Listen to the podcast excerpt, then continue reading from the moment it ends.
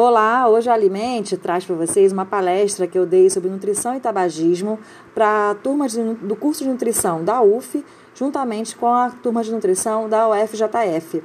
E a gente está compartilhando essa palestra, a parte dos slides, a palestra completa, no canal do YouTube, tanto o meu, a Aline Aguiar, quanto o do Get Nutrição é, onde eu dei um webinário falando de nutrição e dependência química. Nessa palestra de hoje, eu estou fazendo um recorte sobre nutrição e tabagismo, mas o tema completo tem no canal do Get Nutrição e também no meu canal do YouTube. Tá bom? Bom proveito e vamos à palestra. Aline Silva de Aguiar, do Departamento de Nutrição da UFJF, e fiz especialização em dependência química na Unifesp. Então, assim, minha história com a dependência química foi muito por acaso. Eu comecei quando eu era aluna, estudante, e na iniciação científica é, comecei a trabalhar com uma professora psiquiatra é, da UF, né, a professora Vilma, e trabalhando assim com, com estudo com álcool e tabagismo também. E depois que eu me formei, fui fazer mestrado em patologia com alcoolismo, doutorado também com álcool e acabei fazendo essa especialização em dependência química, que na época, e até hoje eu acredito, era muito restrito ter nutricionista fazendo o curso de pós-graduação em dependência química, porque é um perfil muito de psiquiatria ou de psicólogo ou assistente social, enfermagem, mas a nutrição, ela não tinha uma abordagem no tratamento do dependente químico. A partir ali, isso aí eu tive curiosidade o quê? Em 2000 e o mestrado começou em 2006, é, meu doutorado 2008 eu terminei, minha especialização foi 2012. Então por aí começou a, o interesse, assim, alguns estudos mostrando essa apropriação né, da intervenção da nutrição no tabagismo, no alcoolismo. E eu sou uma das pessoas que defendo a bandeira e estou ali com minhas publicações tentando segurar, pelo menos no Brasil, essa função né, de defender ter um nutricionista na equipe que trata dependente químico. Então, onde a primeira pergunta que eu sempre faço é onde a gente aprende sobre substância psicoativa. Vocês pensem aí na, na grade curricular de vocês e imaginem aonde vocês estudam sobre álcool, sobre cigarro, maconha, cocaína, é, êxtase. Então, são substâncias que estão no contexto social do indivíduo e às vezes a gente pensa tanto no plano alimentar, é, em atingir a dieta, fazer metas e esquece de perguntar se a pessoa fuma, se a pessoa bebe. E aí o plano alimentar que você propõe tá todo furado, né? A gente pensa aí em alimentos funcionais, anti-inflamatórios, antioxidantes. Se esse indivíduo vai e bebe todo dia, todo final de semana, faz um consumo de bebida alcoólica em binge, que a gente já, já é outra palestra que fala do consumo de álcool de um tipo mais nocivo. Então pense aonde vocês aprendem sobre isso. E eu acho que é, é importante essa, essa ideia da Silvia na disciplina de nutrição clínica 2 em falar com vocês sobre essa temática para alertar sobre esse risco e na importância do profissional de saúde de abordar o paciente sobre esse tema. Então, a gente, como profissional de saúde, a gente tem que avaliar, intervir e atuar em prevenção. Então, todo mundo, todos os profissionais de saúde precisam fazer isso quando abordam um paciente. Então, é necessário avaliar em qualquer especialidade o abuso de álcool, de nicotina e outras drogas intervir, oferecer ajuda para parar, oferecer ajuda para interromper, encaminhar para serviço especializado, mostrar disponibilidade e atuar na prevenção, fornecer informação. Então, dependendo do contexto que vocês vão ser convidados mais para frente, não sei quem vai trabalhar aí com o tema, de repente vocês podem falar num, numa empresa, né, para fazer um treinamento de pessoal e aí falar da abordagem do tabagismo dentro da empresa, relacionada à doença crônica. Então, atuar na prevenção é função da gente aqui da saúde, tá? E no, no levantamento no Brasil, né, sobre o consumo de drogas, 28% fumaram cigarro no último ano, apesar de estratégias políticas né, de saúde pública que vêm sendo feitas aí nos últimos anos, que mostram que o percentual de fumantes vem diminuindo. Né, o Programa Nacional de Controle do Tabagismo ele está sendo eficiente, né, é, limitando é, a, a, liberdade aí do, do usuário de, de, tabaco de fumar em ambientes fechados, né, eles têm uma, uma mudança de comportamento que o Programa Nacional de Controle do Tabagismo vem mostrando que tem ajudado para diminuir esse perfil de percentual de fumantes no país, tá? Tem uma queda aí é, relativa. E o Vigitel mostra esses dados aqui, né? O último foi de 2017. Porém, te, tem uma divergência atualmente, uma preocupação que vem aumentando em relação aos jovens. É, eu vou até falar um pouco do narguilé, do cigarro de palha. São estratégias da indústria de tabaco para é, captar um público jovem com abordagem de marketing dizendo que seria menos agressivo esse tipo de cigarro, ou então cigarros voltados para mulher, cigarros com aroma, é, sabor. Então é, é um, embalagens assim mais atrativas, assim rosinha e que puxa ali para mais para um consumo feminino, tentando trazer aí as pessoas a voltarem a fumar, porque é um mercado grande, assim como o mercado de consumo de álcool no Brasil, o de tabagismo também é alto, né? Empresas grandes aí movimentando o mercado financeiro e é, a ideia é vender, né? Então tem que movimentar a economia. Quando tem política, política de saúde pública que segura esse uso, de alguma forma a empresa, as indústrias vão se movimentar para tentar, é, através do marketing, mudar um pouco essa, essa estratégia, né? De captar mais pessoas, novos consumidores. Então, o tabagismo é responsável pela morte de cerca de 7 milhões de pessoas em, em todo o mundo a cada ano e está relacionado a várias doenças crônicas, a câncer de pulmão, boca, faringe, laringe, esôfago, doença pulmonar obstrutiva crônica, doença coronariana, hipertensão, acidente vascular encefálico. E em 2030 tem mais aí uma expectativa de 80 milhões de óbitos por ano e 80% vai acontecer nos países em desenvolvimento, apesar de toda essa estratégia né, de, de controle do tabagismo. E o problema da dependência química é porque é uma doença com critérios diagnósticos, é uma doença, a gente sabe que, que é uma condição difícil de tratar, porque ela tem uma ambiguidade. A gente fala muito da questão do bem-estar que a substância traz para o indivíduo. Ninguém fuma pelo gosto do cigarro. Né? Se você for olhar também o gosto da bebida alcoólica, não é bom, é amargo, né? queima.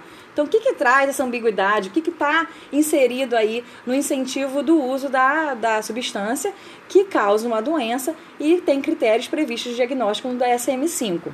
Então, situações é, relacionadas à genética do indivíduo, né, pessoas que têm histórico familiar de uso de substância psicoativa, têm uma tendência maior de ter uma afinidade de se tornar, é, de usar a droga e se tornar dependente. Questão social, né, a desigualdade social, a cobrança por trabalho, desemprego, economia, dinheiro, tudo isso causa uma angústia é, social que, que traz um estresse, que a droga pode trazer um conforto. E o próprio indivíduo nos seus questionamentos existenciais. Né? A gente vive é, numa situação muito complexa né, de bem-estar e de ansiedade, depressão, tristeza.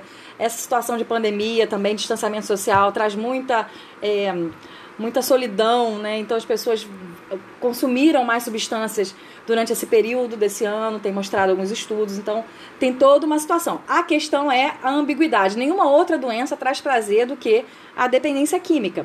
Então não é bom, é, um obeso não fica satisfeito em ser obeso, é, um diabético não é satisfeito feliz por ser diabético, mas o dependente químico busca, busca a substância para ter uma recompensa. E isso vai acontecer porque a droga ela vai agir no circuito de recompensa cerebral que, que é formado pela área tegmentar ventral, núcleo accumbens e córtex pré-frontal. E também outras estruturas nessa região, assim, bem no meio do cérebro, bem no meio, que está interligado, né? Núcleo accumbens, amígdala, hipotálamo, hipocampo, substância negra. Nessa região tem uma intensa liberação de dopamina. Então, as substâncias psicoativas agem nessa região, fazendo uma liberação, uma descarga de dopamina, que vai fazer uma, uma associação de memória com aquele estado de euforia que você tem quando usa droga, e você vai guardando essa memória como um reforço positivo. Então, ela me trouxe é, um bem-estar quando eu usei. Eu estava com meus amigos quando eu fui naquela chopada.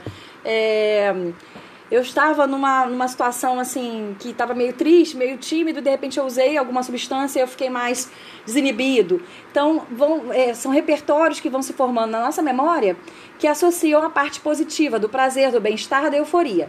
Ao mesmo tempo, também tem o reforço negativo da droga, que quando você para de usar ela, esse sistema que já está acostumado com todas a, toda a neuroquímica que se libera nessa região e outros neurotransmissores aqui que eu não estou falando, né? Serotonina, e cada, e cada substância vai ter uma modulação diferente em relação a GABA, glutamato, que interfere também com a dopamina. Eu estou focando aqui mais na dopamina. Então, quando se tira a substância, dá uma sensação de desânimo, de tristeza, de ai meu Deus, estou meio mal, vou usar um cigarrinho aqui para melhorar a minha, o meu ânimo. Então, a droga ela é, ela é estimulada ao uso tanto pelo bem-estar que ela traz, quanto também pela parte das sensações ruins que vem quando você para de usar a droga. E aí por isso que vira um, um comportamento repetido. Por isso é difícil de parar de usar, né? Por isso que quem quer parar de fumar tem tanta dificuldade. Vocês devem ter contato com alguém aí na família que fuma e já teve várias tentativas para parar de fumar. E aí de repente acontece alguma coisa, no contexto familiar, trabalho, funcional, e aí volta a fumar. E as recaídas são comuns, eu vou falar também, né? Então essa sensação de prazer, ela é por conta desse circuito mediado pela dopamina. E dentro do critério diagnóstico do tabagismo, a gente tem o CID-10, né, que tem que preencher três critérios no último ano. Eu tenho o DSM-5, dois critérios nos últimos dois meses. Tem um teste de dependência de nicotina de Fargestron, que hum, são seis perguntas, respostas rápidas, que se a pessoa pontuar mais que cinco pontos, indica dependência pelo cigarro. E só para ilustrar aqui, né, esse diagnóstico quem faz é o psiquiatra, é o médico. E quem já vai buscar um tratamento para o tabagismo já tem esse diagnóstico, até mesmo pelo histórico, né, por preencher critérios, são três critérios no mínimo. Então, forte desejo de usar a droga, dificuldade em controlar o comportamento para consumir a substância, esse estado de abstinência fisiológica, essa síndrome de abstinência, né, o, o mal-estar que causa quando para de usar drogas, tem. Tolerância, então ele tem que usar mais a droga para que ele tenha o mesmo, a mesma sensação anterior, porque a, os neurônios vão se adaptando, né, a, a, os receptores também, então tem que usar mais quantidade para ter o mesmo efeito. É, a pessoa deixa fazer coisas de família ou outras coisas né, que dão prazer para usar a droga e a persistência do uso da substância mesmo que tenha consequências ruins para a vida dela. Por exemplo, tabagista com câncer. Então já tem uma doença grave, crônica, e ele ainda continua fumando porque ele não consegue parar de fumar. Então se a pessoa preenche aqui pelo CID-10, né, é aqui do, do, do Ministério da Saúde, três critérios desses, já é um dependente de nicotina, tá? E a dependência, ela é uma doença crônica que leva à recaída, e a recaída é um fenômeno natural no ciclo de qualquer dependência. Então a gente não pode é, julgar a pessoa que está em tratamento e, e colocá-la assim de uma forma depreciativa porque ela recaiu. O, o, processo de recaída faz parte do tratamento e ela tem que saber que esse processo acontece. Então, por exemplo, se ela parou de fumar uma semana e aí aconteceu uma situação que deixou estressada e ela recaiu usando um cigarro, né? Aí ela fica mal, ela, nossa, eu fui fraca, né? Culpa. E aí, porque eu fumei um cigarro. Não, peraí, você fumava 20. Você só teve um cigarro agora nessa semana. Vamos, vamos voltar pro, pro esquema anterior. Então a equipe tem que estar tá bem treinada para estar tá sempre incentivando.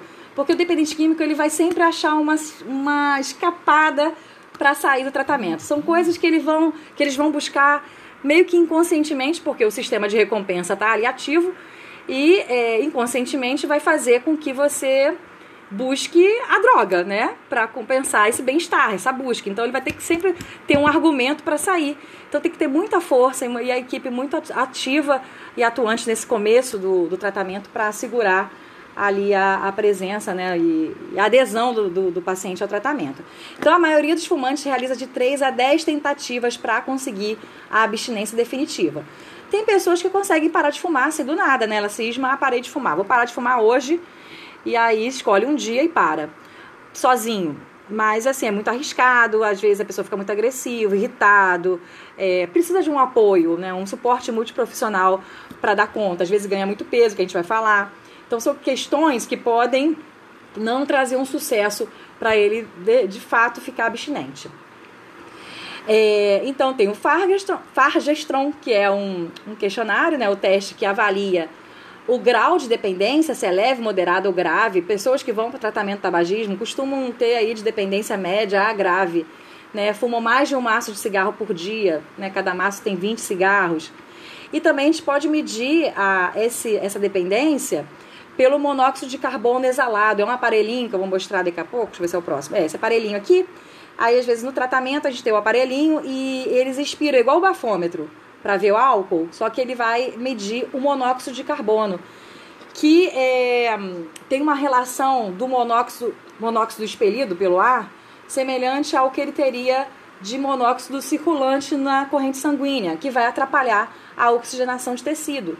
E esse monóxido ele vai surgir pelo fumo, pelo, pela fumaça. Então, quanto maior, mais grave for a dependência né, e o uso de cigarro, mais de 20 cigarros por dia, por dia ele vai ficar luzinha aqui que vai ficar mais laranja. Então, quando ele é não fumante ou está parando de fumar, ele fica na fase verde. E eles ficam felizes no tratamento, que eles chegam com a cor aqui laranja gritando. Aí vai passando as semanas, que eu vou explicar como é que funciona o tratamento. A gente vai fazendo o monoxímetro, aí eles ficam todos animados no grupo e um querendo comparar. O meu deu verde, ah, o meu tá laranja ainda, mas tá ficando mais claro, tá amarelinho, tá quase chegando lá. Então, assim, acaba sendo um, um instrumento visual para eles se motivarem, né, a ficarem abstinentes, tá? Tem outros mecanismos também de avaliar o nível de, de nicotina sérica, cotinina também, que é o metabólito da nicotina que excreta na urina, que os estudos fazem como marcador aí da dependência do uso do cigarro para até fazer comparações em relação à parte bioquímica, metabólica desses fumantes, tá? Mas a gente sem dinheiro, né, no Brasil, usa o monoxímetro, que é um aparelhinho que é caro, 3.500 esse aparelhinho aqui. Não é um aparelhinho caro para qualquer serviço ter, mas se é, for possível, é bem motivador. Aqui, por exemplo, no estudo que a gente fez né, com tabagistas, e quando eu falo desse desejo forte para usar droga, que a, aquele sistema de recompensa ele é, é, mediado pela dopamina, a gente fala no craving.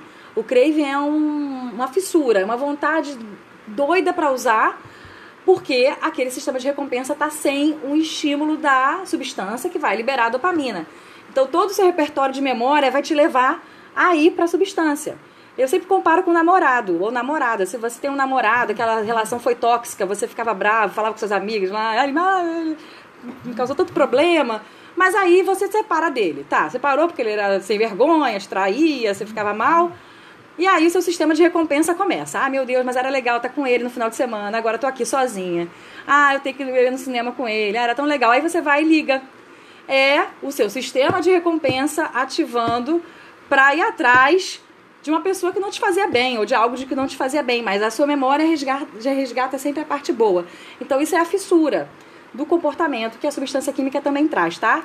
E aí, só mostrando o nosso COEX num, num estudo aqui que a gente fez, né? Então, os pacientes mais ou menos é, ficavam com uma média de 10, 9 aí de ppm, que na ilustração tá aqui, né? No amarelinho, no amarelinho claro, no amarelinho escuro. Então, o que, que tem dentro do cigarro? Tem uma porção de coisa, né? São 6.700 substâncias só que se conhece em torno de 4.700, só que a nicotina é a única substância que causa dependência química. O restante é só para causar doenças, né? É, monóxido de carbono, xileno, tolueno, butano, cianeto, níquel, arsênico, só metal pesado e que por isso que tem uma associação aí com, com câncer e outras doenças crônicas graves. Então a nicotina ela atinge o sistema nervoso central rápido, 7 segundos ela já atinge o sistema nervoso central, então quando a pessoa já está sentindo uma queda do nível de nicotina no sangue, já começa, por exemplo, você percebe um, dependente de tabaco é, bem grave, quando ele já acorda, e a primeira coisa que ele faz é acender um cigarro. Ele não toma café da manhã, ele não vai ao banheiro já acende o cigarro, porque já está com um nível mais baixo no, no sangue, né, de acordo com o sono, e aí ele já acorda com essa fissura para usar. E o que, que vai acontecer? Vai aumentar a liberação de catecolaminas, acelerar a frequência cardíaca, vai levar à hipertensão, provocar maior adesividade plaquetária, aumentar a produção de ácido clorídrico, pode levar à úlcera gástrica, estimular o sistema parasimpático, né? Pessoas que fumam tendem a, a ter o trânsito intestinal mais acelerado, né? Tem, e até eles queixam que quando para de fumar, eles ficam constipados e a gente tem que explicar que isso é normal. É, o seu metabolismo voltando ao normal não é um metabolismo a, estimulado por catecolaminas, né, aí que ou ativando aí o sistema parasimpático. libera substâncias quimiotáxicas também no pulmão, atraindo neutrófilo, que vai destruir essa, a estrutura do pulmão e podendo levar ao enfisema pulmonar. E quem é fumante passivo, né, as crianças ou né, o companheiro, família que vive junto, também sofre com essa, esse contato com a fumaça. Então tem 30% mais risco de câncer de pulmão e 24% mais risco de infarto. E crianças também estão mais propensas a resfriado, pneumonia e bronquite. E aí os cigarros populares agora, né, para os jovens, o narguilé, o cigarro de palha. Tem esse cigarro aqui, que até parece quase, mas é, mas é um preparo de fumo, mas é, a gente até pensa na maconha, que ah, a maconha também tem uns benefícios em relação a, ao sistema endocannabinoide, anti-inflamatório, mas ela também tem produção de fumaça que vai fazer lesão pulmonar, lesão aí que causa risco de doença crônica, câncer, etc. Não tem tanto produto químico como o cigarro, mas traz também risco de dessa inalação da fumaça para o sistema respiratório. Aí tem os cachimbos aqui, cigarros eletrônicos também que não são, não são liberados aqui no Brasil. E o narguilé, essa fumaça do narguilé equivale a fumar 100 cigarros. O cigarro de palha, ele tem uma concentração de nicotina que equivale a 3 cigarros esse de comerciais. Então, o nível de dependência, ele, o impacto da nicotina no sistema nervoso central fica mais forte e aí pode levar a uma dependência mais grave. em Minas é, tem, tem, é mais comum esse cigarro de palha, mas eu vejo que no Rio também já popularizou bem. Eu vejo uns jovens bem, bem transitando aí com um cigarrinho de palha, fumando por aí. Então, os hormônios psicoativos e neuropeptídeos liberados pela nicotina são a noradrenalina, adrenalina, dopamina, corticosteroide, serotonina, prolactina, beta-endorfina, que vão alterar o metabolismo.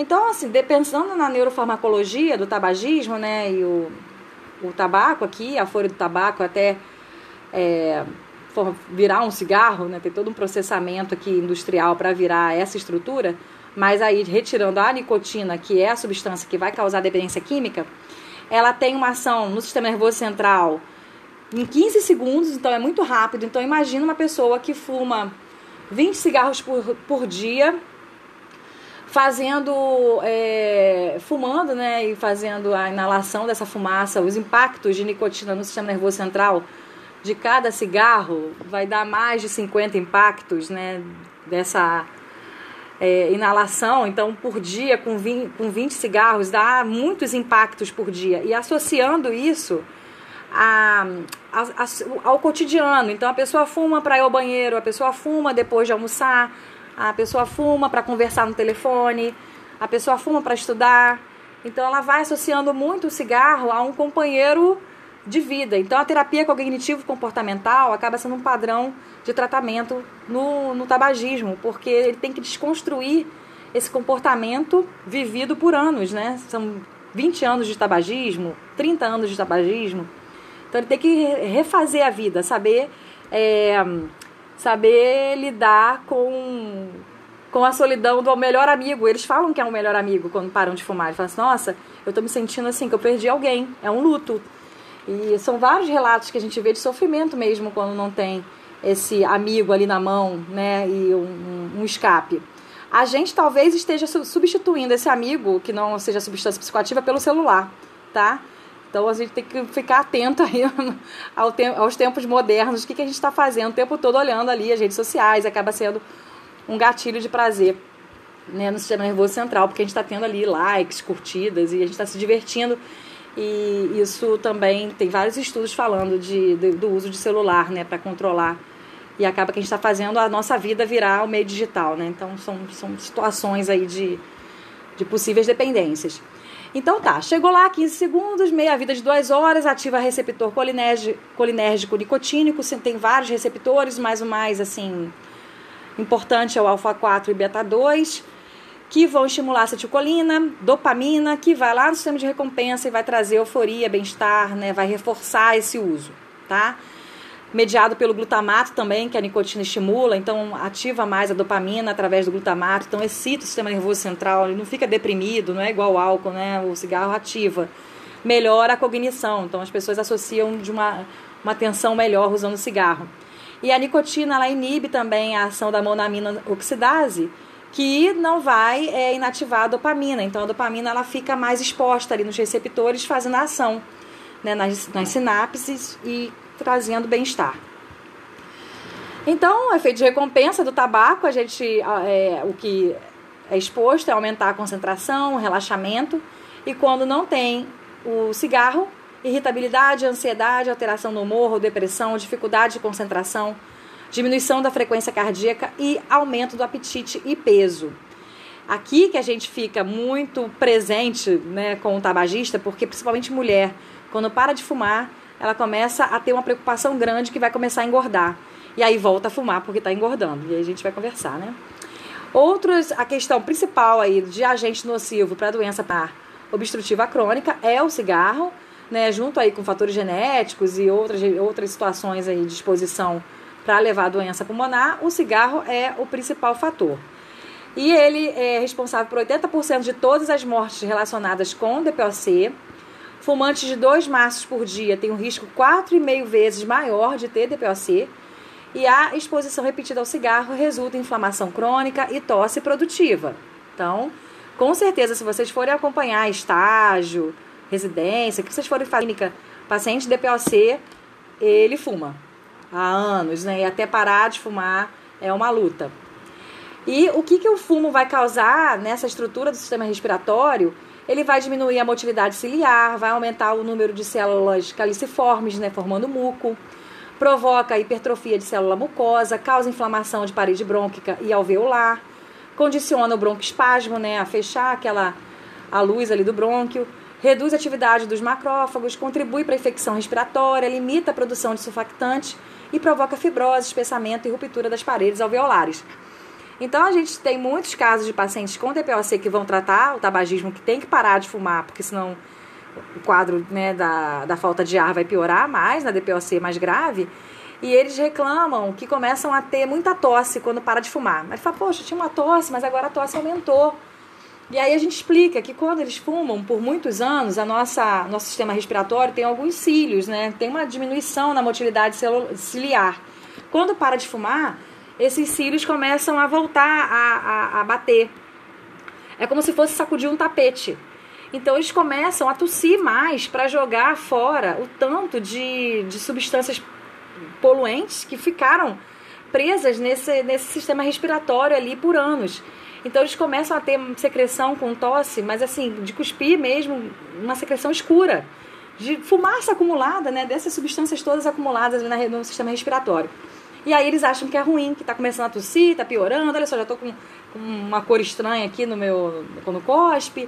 E a gente explica que não, que isso é importante, que ele está limpando. Então tudo é, é um processo de tirar o argumento para voltar a fumar, sabe? Porque sempre vai ter uma, um questionamento. Às vezes eles falam assim: ah, mas meu, meus exames estão muito bons. Aqui, ó, glicose tá boa, lipídio tá bom, hematócrito tá bom. Mas não, por enquanto não está ruim, né? Vamos parar de fumar porque você já tem uma comorbidade séria e o seu exame tá bom por enquanto, graças a Deus, então não vamos deixar a situação piorar. Mas é difícil ter essa situação de exames bons, né? Sempre às vezes está fora do valor de referência. Aí a patogênese da DPOC, né, trazendo a inflamação crônica, estimulando a liberação de citocinas inflamatórias, que vai levar à inflamação, à perda da estrutura pulmonar, estresse oxidativo da região, tá? Só justificando aqui o porquê que o cigarro também está nessa nesse agente nocivo que leva à inflamação crônica da DPOC. Então, o tratamento do tabagismo, ele é controlado pelo governo. Ele é um programa nacional de controle do tabagismo, ele é controlado pelo Ministério da Saúde, é vinculado no SUS e coordenado pelo INCA. Então, a gente tem um sistema bem interessante de, apor, de apoio, de aporte para pessoas na unidade básica ter condições de parar de fumar, tá? E aí tem a abordagem breve mínima e uma abordagem mais intensiva. Na abordagem breve mínima, a gente tem que ir lá, ó. A gente, se você estiver numa OBS trabalhando é, numa prefeitura ou no consultório, no ambulatório, você tem que perguntar e avaliar. São seis perguntas aqui que tem que fazer. Você fuma? Quanto tempo? Quantos cigarros fuma por dia? Né, os consumidores de 20 cigarros ou mais geralmente estão mais nicotino dependentes né, e, e, e, com mais complicações. Quanto tempo após acordar você fuma o primeiro cigarro? Isso aqui é mais ou menos o Fargestron, é o teste do Fargestron é, desmembrado, tá? É, os que fumam nos primeiros 30 minutos têm uma gravidade maior de dependência. E o que acha de marcar uma data para abandonar o cigarro? Vamos, vamos conversar, né? Já tentou parar? Se a resposta for afirmativa, fazer a pergunta F: o que aconteceu? Você tentou parar? Não conseguiu? Explica mais um pouco. E aí você aconselha, prepara e acompanha esse paciente, né? Encaminha para um serviço que tenha grupo de tabagismo. Tem que rastrear, tá?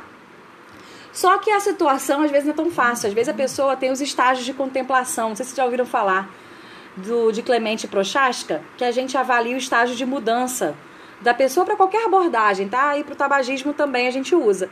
Pode ser, vocês podem pensar em qualquer contexto aí da nutrição, se for acompanhar um paciente obeso, diabético, em que estágio de mudança ele está. Se ele está na fase de pré-contemplação, ele não quer nem ouvir falar. Se você começar a falar de cigarro com ele, fala, ah, doutor, olha só, não fala isso comigo não porque eu já até vou embora. Se a senhora começar a falar de cigarro, não quero parar de fumar, eu vou continuar fumando. Respeita, não fique insistindo, parou ali. Na próxima consulta, ele pode estar contemplado. E, ah, pois é, doutora, já passou um mês, né? Minha, minha, tô com muita falta de ar, tô preocupada com esse Covid. Vamos conversar, o que, que a senhora pode me, me, me falar aí para eu tratar esse cigarro, esse tabagismo, não tô aguentando mais. Então ele já está começando a querer ouvir, tá? Ele está contemplado. Aí você aproveita e fala mais. Preparado, agora eu vou parar. Então eu já pensei essa semana, a senhora me falou, tem a unidade básica lá da minha, do meu bairro, eu vou lá, lá tem um grupo muito legal, muito profissional. Estou indo lá, então ele está preparado para parar. Ele vai agir, ele vai lá na UBS e aí ele começa o tratamento. Quem vai pro, pro, pro grupo de tabagismo, ele está no momento da ação. Engraçado que, eu, que a gente tem pessoas que vão para ação empurrado pela família porque ele já teve uma amputação, ele teve um infarto, a, a mulher tá falando no ouvido, a filha tá falando, ele fala assim, ah, eu tô aqui, mas é minha filha, minha esposa que tá aqui me colocando nesse grupo, mas vamos lá, né, tem que parar, né, o médico falou que eu tenho que parar.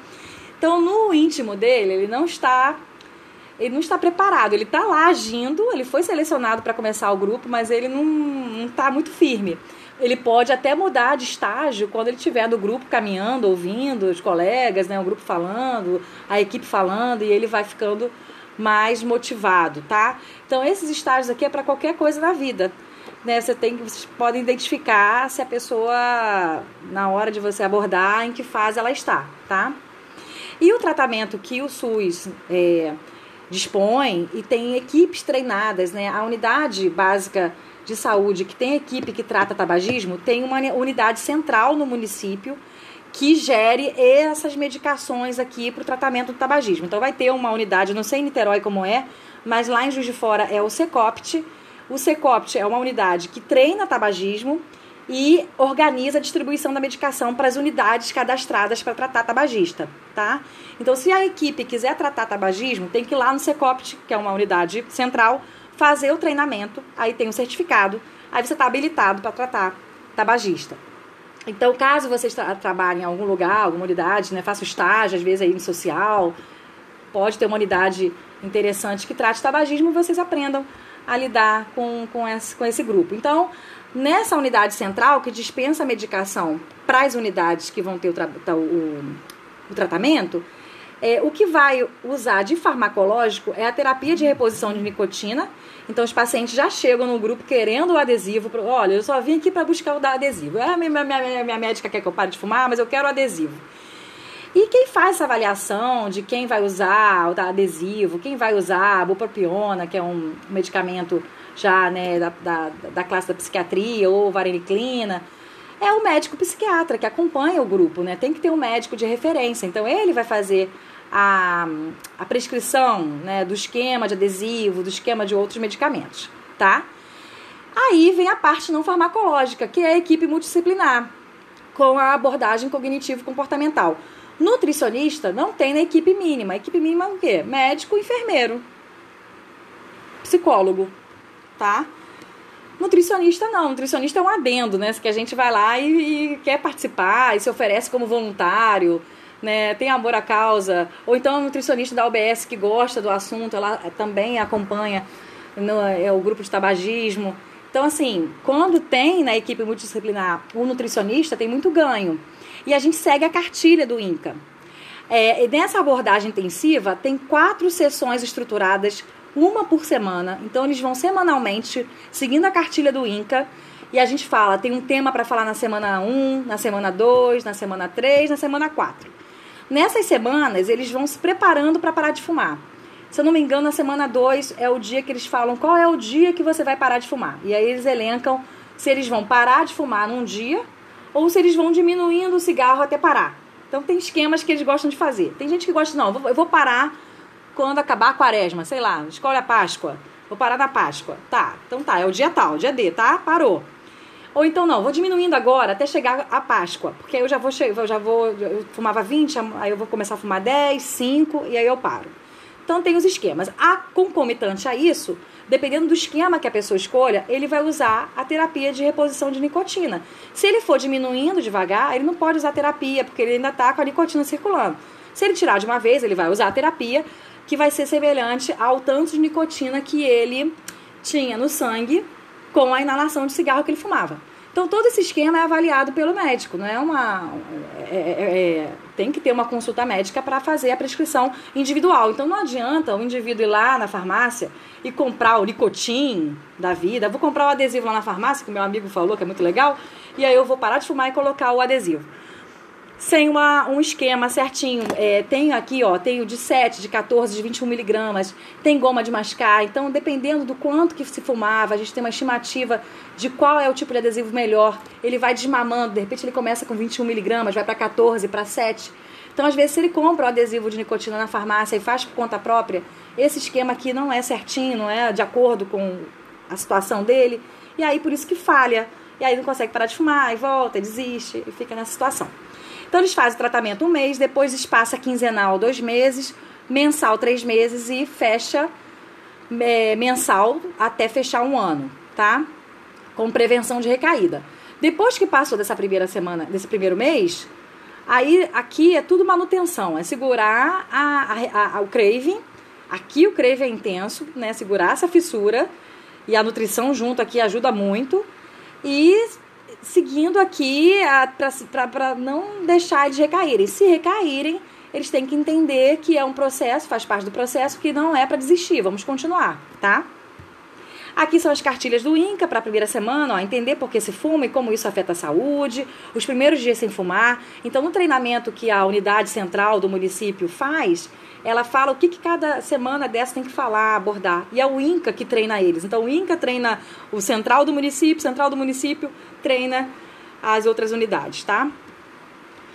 Como vencer os obstáculos para permanecer sem fumar, os benefícios obtidos após parar de fumar. Então, ele vai ficar feliz aqui, né? Então, como, como aqui que a gente está na nutrição, como vencer os obstáculos para permanecer sem fumar.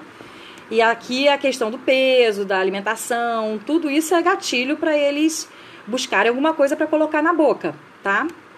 Então tem um cálculo de carga tabágica e prejuízo econômico, tá até nesse site aqui, é bem legal.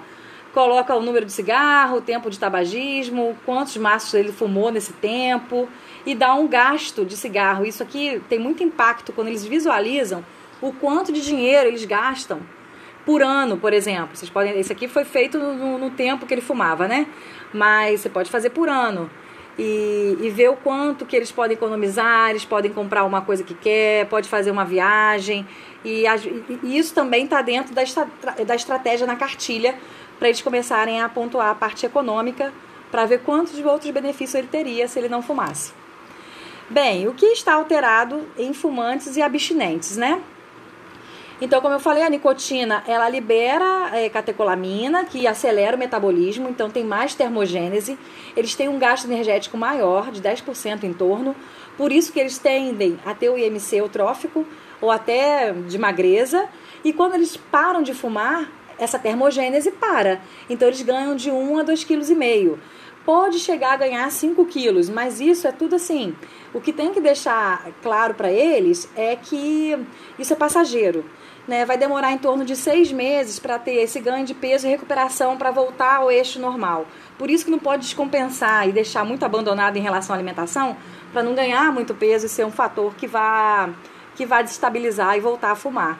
Né? Então, a parte do peso corporal é muito intensa. E aí a gente vai falar de uma outra situação que o ganho de peso interfere na leptina, que é um hormônio que vai interferir lá naquele sistema de recompensa, que são coisas novas que a gente aprende agora, né, recentemente. Então não importa quantos quilos serão obtidos com a abstinência, o efeito de fumar será, os efeitos de fumar serão sempre piores do que engordar. Então é comum um ganho de peso de 2 a 5 quilos. Esse ganho é diretamente proporcional ao número de maços de cigarros por dia. Então, se ele fuma mais, ele vai ter, teria mais termogênese, né? Então, tirando o cigarro, essa termogênese vai perder, ele vai ter que usar estratégias diferentes para aumentar a termogênese. Por exemplo, fazer exercício. Vai ter que compensar de alguma forma para controlar esse ganho de peso. E esse ganho de peso é transitório e persiste por mais ou menos aí seis meses. E por que, que os ex-fumantes ganham peso? Então, tá, diminui o metabolismo basal, altera a atividade de serotonina e dopamina, que controla a fome, a saciedade, a recompensa. Eles falam que tão, estão sempre com fome, querendo comer alguma coisa. Claro, eles estão ali com a situação de estresse, né, também estimulando. Melhora o olfato e paladar, eles começam a falar que estão sentindo melhor o sabor da, dos alimentos, melhora o apetite. É, o tabagismo é uma forma de gratificação oral, né, que não envolve caloria, então ele começa a comer coisas para gratificar a parte oral. É, começa a comer muito doce e alimento gorduroso, que tem também uma interferência no sistema de recompensa. Não que seja alimento viciante, tá? Às vezes tem pessoas que falam, ah, o açúcar é, causa dependência, a gordura causa dependência. Depende, depende do contexto que a pessoa está associando aquele alimento com é, o, o comer que ele está fazendo. Qual é o ambiente. Então, o doce e o alimento gorduroso está muito associado com, com festa, né, com comemorações. Então, essa associação nossa cerebral acaba fazendo é, um gatilho aí de prazer, tá? Mas tem pessoas que têm prazer em comer frutas. Eu tenho paciente no transtorno alimentar que tem um prazer enorme em comer arroz cozido. Ela come 20 colheres de arroz, ela fica ali extasiada com aquela. Com, não é colher de sopa, não, colher de arroz de servir. E aí a gente tem que trabalhar essa parte do arroz do feijão, que ela tem essa, essa, essa fissura pelo arroz e feijão. Então, o contexto que o alimento vai trazer um bem-estar vai depender muito da memória afetiva que ele tenha, tá? Falta de algo para fazer com a boca e as mãos, então vai buscar o alimento. E aí a associação do perfil antropométrico é relacionar o tabagismo com a obesidade abdominal. Aí vai juntando tudo, né? Hábitos de vida, dieta inadequada, consumo de álcool concomitante com cigarro, e baixa atividade física. Então, o, o abstinente tem um risco aí de ganho de peso nesses primeiros dois anos, com ganho aí que eu já falei, de 2 a 5 quilos, que eh, se ele tiver mais fatores associados, esse ganho pode ser pior. E a gente tem que trabalhar esses, essas mudanças de hábito de vida, até mesmo para ele controlar essa ansiedade e vontade de fumar. É, um alerta aqui é que 50% das mulheres e 26% dos homens fumantes afirmam que a principal preocupação para parar de fumar é o medo com ganho de peso, o que acaba desencorajando a decisão de parar de fumar.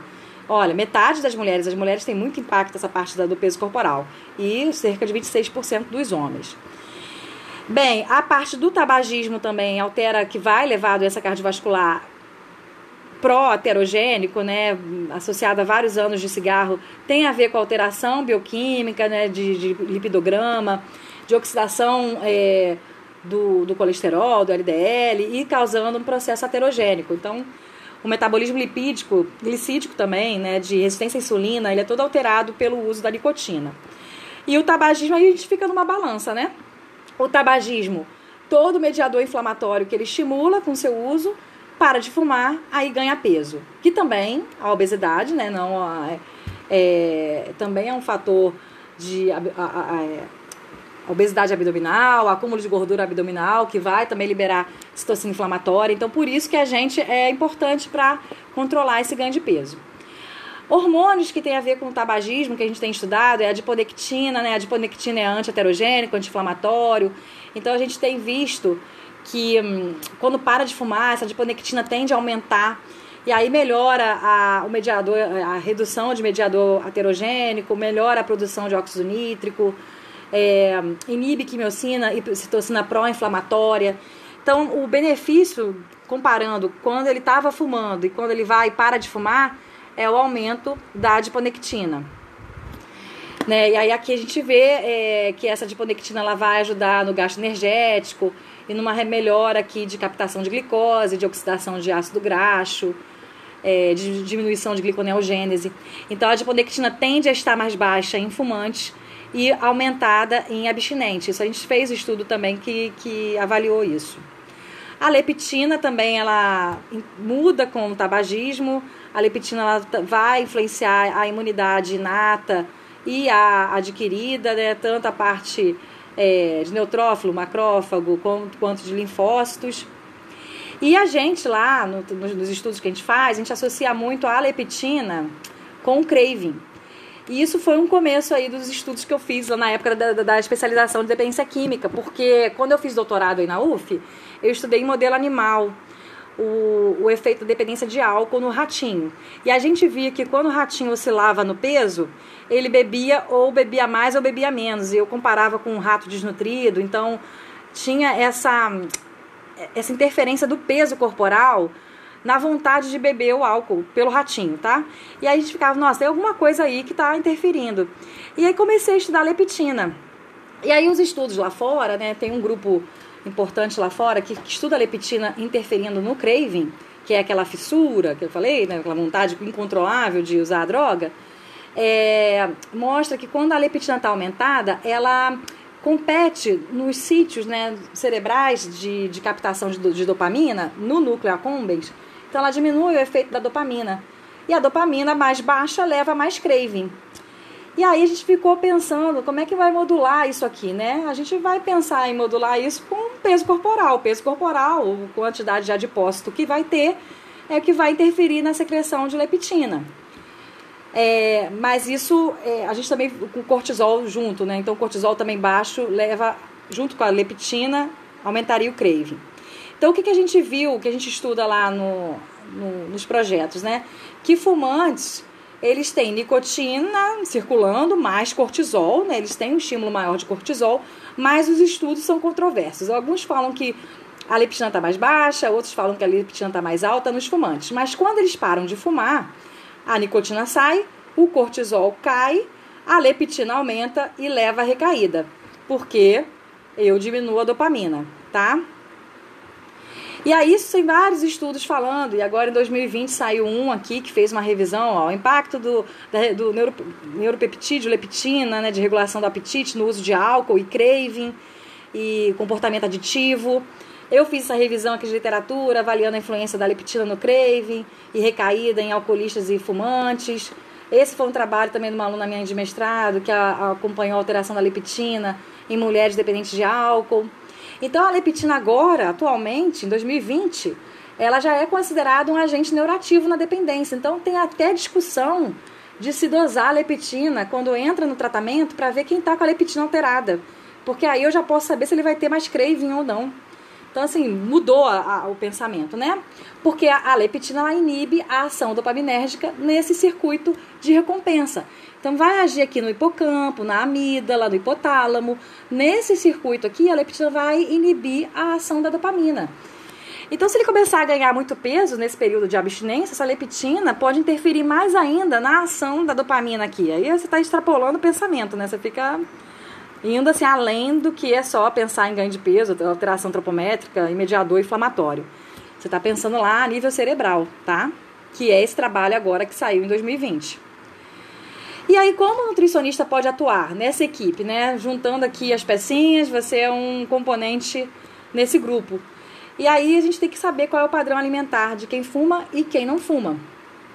Então, qual o padrão do tabagista? Ele tem palatabilidade alterada, ou falta, olfato alterado, tem a gratificação oral, bebe muito café, muito refrigerante à base de cola, bebe bebida alcoólica associado, faz jejum prolongado porque eles não têm fome, porque fumam né, demais e esse, fumo, esse cigarro estimula né, o sistema nervoso pelas catecolaminas e reduz a sensação de fome altera a serotonina, como eu falei também, lá no centro de apetite também tem essa alteração. E omissão de pequenas refeições. Tem baixa ingestão hídrica, baixo consumo de frutas e hortaliças e laticínios, baixa ingestão de vitaminas antioxidantes, cálcio, consumo elevado de gordura e consumo de pequenas porções. Então, o que, que tende a uma pessoa que fuma? Então, a pessoa fuma, ele tem o estresse oxidativo, altera essa circulação antioxidante né, sanguínea e a dieta dele também, o consumo de alimentos que têm antioxidante, avaliando a capacidade antioxidante da dieta, que melhoraria, porque vem aí de fontes aonde, né? Frutas, vegetais, eles não comem tanto. Então, o maior risco foi observado sempre em fumantes, porque eles têm baixo consumo de alimentos antioxidantes na dieta. Então, onde está aí? Onde estariam os antioxidantes? Aqui. Chás, frutas, vegetais, né? E o chocolate amargo. A gente trabalha, fizemos um doutorado agora, o artigo tá para sair. E, e aí o, o Arthur, ele fez essa comparação do craving com o chocolate amargo. Ele usou chocolate amargo 70%, 40 gramas. Naquelas quatro sessões semanais, é, toda semana eles recebiam o chocolate para consumir na semana. Então, segunda-feira era reunião, recebi o chocolate 40 gramas para consumir todo dia. Então, eles consumiram todos os dias, em quatro semanas, durante um mês, 40 gramas de chocolate amargo. Esse foi um grupo. O outro grupo consumiu mix de frutas secas e oleaginosas, que eu vou falar também. E um outro grupo não consumiu nada, ficou triste, ficou bravo com a gente, mas eles caíram na, no sorteio que ficaria sem comer. Sem comer uma, um alimento ali né, específico. Mas eles tinham a abordagem da nutrição, todo mundo recebia a mesma orientação. Só tinha diferença do alimento. O que comeu chocolate amargo, eles tiveram uma, uma diminuição do crave nesse primeiro mês e ganharam menos peso com uma, um menor aumento da circunferência abdominal, da cintura, em comparação ao que consumiu a oleaginosa em comparação ao controle. Então, o chocolate amargo aqui foi interessante, que são 40 gramas, tem flavonoide, tem antioxidante, e eles podem porcionar, a gente porcionava, quebrava o, pote, o 40 gramas em vários pedacinhos, e eles consumiam durante o dia para colocar alguma coisa à boca. Eles tinham que comer aquele potinho no dia, tá? Ah, posso comer tudo de uma vez? Ah, pode, mas aí você está desperdiçando a oportunidade para comer durante o dia que vai dar vontade de colocar alguma coisa à boca. Então são coisas que a gente pode usar. É, chás também, né? A gente tem que incentivar o consumo de líquidos, sucos. Então, assim, tem que, tem que fazer é, orientação de maior consumo de água, é, mascar ervas, hortelã, é, fazer palitinhos de vegetais, de cenoura, de aipo, de pepino, e ele mastigando aquilo durante o dia para simular um cigarro. São essas coisinhas, né? Então, quem fuma é ansioso, inquieto, tendência à depressão, irritado, estressado, angustiado, dificuldade de concentração. Ele busca a gratificação oral através dos alimentos, né? Quando para de fumar, né? Quer dizer. É, e ele identifica uma melhora do paladar e olfato em 48 horas para, quando para de fumar e prazer em comer. E aí ele começa a beliscar, começa a consumir principais, é, a, a, ter as principais refeições, persiste a baixa ingesta hídrica, ele começa a beber bebida alcoólica também, às vezes associa, tendência à manutenção de consumo de café, refrigerantes, à base de cola. E aí os pontos a considerar que o nutricionista vai trabalhar é o seu o indivíduo e seu estado nutricional, o que, que a substância psicoativa faz, né, a nível do sistema nervoso central e orgânico, e em qual fase ele está. Ele está fumando ou ele está em estado de abstinência? Porque aí vai ter situações diferentes para lidar. E a gente tem que ver qual fase. Ele vai estar tá intoxicado, ele vai estar tá em síndrome de abstinência, vai estar tá na prevenção de recaída. E, e, também o tratamento de complicações clínicas que ele tem. Né? Provavelmente pessoas que têm dependência química têm alguma comorbidade psiquiátrica. Às vezes tem depressão associada, ansiedade, alcoolismo. Então tem que ver quais são as outras doenças que têm associadas à psiquiatria que vai interferir nesse manejo aí do tabagismo em si. E vai mudar o convívio social, tá? Às vezes a, a família vai ficar mais próxima, ele vai socializar mais comendo com a família, é, vai mudar talvez a logística de amigos, né? Então muda um pouco essa, essa, essa convivência. Então o desafio é desconstruir velhos hábitos e construir novos. Então identificar situações mais difíceis para ficar sem cigarro. O que, que ele busca na hora da fissura? É o álcool? É o salgado? É o doce? É o café? Então ele vai ter que tirar esses alimentos, até mesmo às vezes o café associar muito com fumar. E um estudo que a gente fez agora com a capacidade antioxidante da dieta com gente que fuma, essa capacidade antioxidante aumentou porque estava associada ao café. Não porque tinha uma qualidade alimentar variada, né, com frutas, vegetais. Não, é porque o fumante tinha o café. E o café, ele tem uma, dentro da pontuação que se faz nessa avaliação da dieta, da parte antioxidante, o café tem uma pontuação boa. Ele tem, né, é, propriedade flavonoides e assim vai, polifenóis. E isso faz ter, ter uma propriedade antioxidante. Mas o café que o tabagista vai tomar, ele toma em excesso, né? E acaba tendo algum prejuízo. Então, o que, que ele vai fazer? Aumentar a gasto energético, ele tem que fazer atividade física, não tem jeito.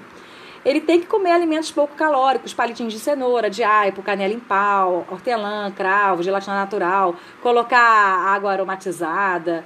É, o desejo por doce, trabalhar com fruta seca, com chocolate, cacau 70%, né? O mínimo aqui é 70%. E aumentar a ingestão de líquido, ele tem que beber líquido para desintoxicar, tem que jogar fora esses metabólitos todos.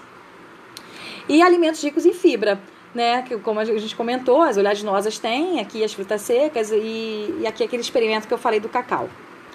Aqui a gente fez uma avaliação da composição de mix, que a gente trabalhou lá no tabagismo, e aí o mix tem aí selênio, que eu preciso para para como para formar as glutationas peroxidase e toda a capacidade antioxidante do, do indivíduo, ainda mais no momento que ele está em processo de, de abstinência, ele precisa é, acabar com o estado oxidante dele, ser mais antioxidante. Então, uma coisa positiva foi a fonte de selênio desse mix. Né, e, ajudando esse sistema endógeno aqui antioxidante, né, com a sódio, CAT e a glutationa peroxidase. A gente publicou agora, vai sair, né, saiu agora em dezembro de 2020, o estudo com o mix de frutas secas e a leptina. E o que a gente achou foi que o grupo que comeu o mix, que aí agora esse aqui não tinha o chocolate, só tinha o mix, tá? O grupo que comeu o mix, ele teve menos craving também. Então, tanto usar o chocolate quanto o mix de frutas secas, eles vão falar: "Ah, mas é caro, né? O mix é um pouco caro, como é que eu vou comprar?" Aí você faz a, a continha de parar de fumar, quanto que ele está economizando, que ele pode investir numa alimentação que vai ter mais benefício para ele. Aqui tem castanha de caju, castanha de pará, tem uva passa, damasco, noz, amêndoa, maçã desidratada e flocos de milho com açúcar mascavo. Também a gente teve um momento que a gente fez sem esse flocos de milho aqui de açúcar mascavo, fez sem o, o porque tinha um grupo mais diabético, aí a gente não usou. E só a variação aqui e usar essa, esse porcionamento de mix já, já auxilia e é porção pequena que vai colocando a boca, que é o que eles buscam, né? Então é importante aumentar o consumo de vegetais, frutas e grãos integrais, presença de antioxidantes, principalmente vitamina A, vitamina C. Eles têm uma recomendação de vitamina C aumentada, mais do que a RDA para pessoas que não fumam, que a nossa RDA é 90 miligramas por dia. A recomendação para fumante é 145 miligramas por dia. Vitamina E, carotenoides, flavonoides e selênio é avaliar a necessidade de suplementação. Usar diário alimentar é uma estratégia boa. Diário aqui eles ficam é, tem liberdade para escrever para gente, né? Até o que ele sentiu comendo, qual foi, qual foi é, o desafio, o pensamento. Então a gente pede para fazer diário, falando da refeição, o horário, o que ele comeu, qual quantia, onde comeu, com quem. Dá uma pontuação de 0 a 5 para a relação de fome e saciedade. Isso talvez quando você tenha mais tempo de abordar o grupo, né? e quais foram os sentimentos e pensamentos que eles tiveram antes e após comer. Então, o importante é saber em qual fase ele está, fazer o diagnóstico nutricional, a abordagem nutricional você pode fazer aí com metas, em grupo, pensar na estratégia de fissura, na semana, como é que vai ser essa semana, e, e pensar em usar o chocolate ou o mix, né? Tem várias coisas para fazer. E o monitoramento até ele ter autonomia alimentar e abstinência.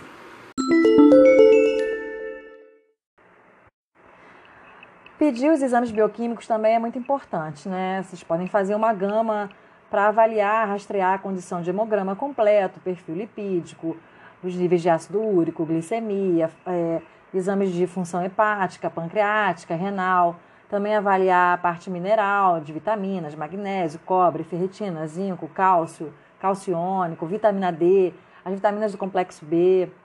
É, então, fazer um panorama é, da avaliação clínica desse paciente, né, desse dependente que está em acompanhamento. Outros pontos a considerar, e até nem outros, né, mas completando aí o que a gente vem conversando, é que tem que ter sempre em mente a alteração no consumo alimentar que essas pessoas têm, às vezes a deficiência da ingestão de líquido e que nesse momento da abstinência e hidrotratamento para a cessação tabágica é necessário beber bastante água, bastante líquido e a alteração no ganho ou perda de peso. E tentar atuar de uma forma que você auxilie na manutenção desse peso, até mesmo porque a gente não sabe o que implica em relação à leptina, como a gente já vem conversando anteriormente. É, outras perguntas que não podem faltar na anamnese é para qual substância ele está procurando tratamento, né? No caso, a gente está falando de tabagismo, mas pode ter outras questões em relação à independência química com alguma substância psicoativa que essa pessoa é, está buscando um tratamento psiquiátrico e a nutrição abordando em conjunto. Como é a sua alimentação quando usa droga? Come mais ou come menos? Como está seu sono? O sono aqui é importantíssimo saber, né? Se tem quantas horas que ele consegue dormir. E, inclusive, usando a substância psicoativa, pode ter alguma alteração em relação ao tempo de sono. Se ele está bem com o corpo, se gosta ou não gosta, se o uso da substância implica também em uma questão da imagem corporal, que aí a gente vai ter concomitante aí é, o transtorno alimentar, provavelmente utiliza ou já usou droga como substituto da comida, tem consciência dos efeitos das substâncias no seu corpo, identifica algum sentimento de culpa em relação ao alimento, como está a sua ingestão de água e líquidos. Então, é o que a gente tem que saber em relação ao panorama, inclusive também como está o hábito intestinal, né, a frequência de evacuação e urinário também. Os benefícios para parar de fumar, eles têm que ter em mente que após 20 minutos a pressão sanguínea e a pulsação voltam ao normal, é, após duas horas, não há mais nicotina circulando no sangue. Após 8 horas, o nível de oxigênio no sangue se normaliza. Após 12 a 24 horas, os pulmões já funcionam melhor. Após dois dias, o olfato já percebe melhor os cheiros e o paladar já degusta melhor a comida. A gente até conversou sobre isso. Após três semanas, a respiração se torna mais fácil, a circulação melhora. Após um ano sem fumar, o risco de morte por infarto do miocárdio é reduzido à metade. E após 10 anos sem fumar, o risco de sofrer infarto é igual ao das pessoas que nunca fumaram. Então, o benefício já começa desde os primeiros minutos quando se para de fumar. E a gente tem que estar sempre mostrando essa, esse benefício, essa, essa vantagem que eles vão ter de agora em diante com essa mudança de estilo de vida. É, eu sempre gosto de ler esse final aqui, que é um texto, uma, um, um recorte do Aldous Huxley, Nas Portas da Percepção, que ele fala que a única política razoável seria abrir outras portas melhores. Algumas dessas novas portas seriam de natureza social, tecnológica, outras religiosas ou psicológicas, e outras mais seriam dietéticas, atléticas ou educacionais. Mas é inevitável que perdure, apesar de tudo, a necessidade de frequentes excursões químicas para longe da intolerável personalidade e dos arredores repulsivos de cada um. Então é essa ambiguidade que a droga traz, né? Essa saída aí de algumas questões existenciais do indivíduo, né? É para a gente pensar e saber dessa ambiguidade sempre na dificuldade de tratar um dependente químico. Então eu trago aqui, né, para finalizar a, a fala, os contatos em relação ao alimente, né, o podcast que a gente está gravando aqui em paralelo. O Instagram é alimente.nutrical. Eu tenho também meu Instagram pessoal, arroba. Tenho do grupo de pesquisa, arroba gpenut.ufjf. A gente tem um blog também com, com textos constantes que a gente coloca, né, publica, assim, uma previsão de uma vez por mês. É o Nutrição Translacional, nutriciencia.blogspot.com e é, o contato de e-mail também está aqui para vocês assistirem. Qualquer coisa que precisarem falar, é, alguma dúvida, estou disponível. É, foi muito bom falar com vocês. Eu espero que tenha sido aí também interessante, traga alguma reflexão bacana para a gente discutir. Um abraço para todos.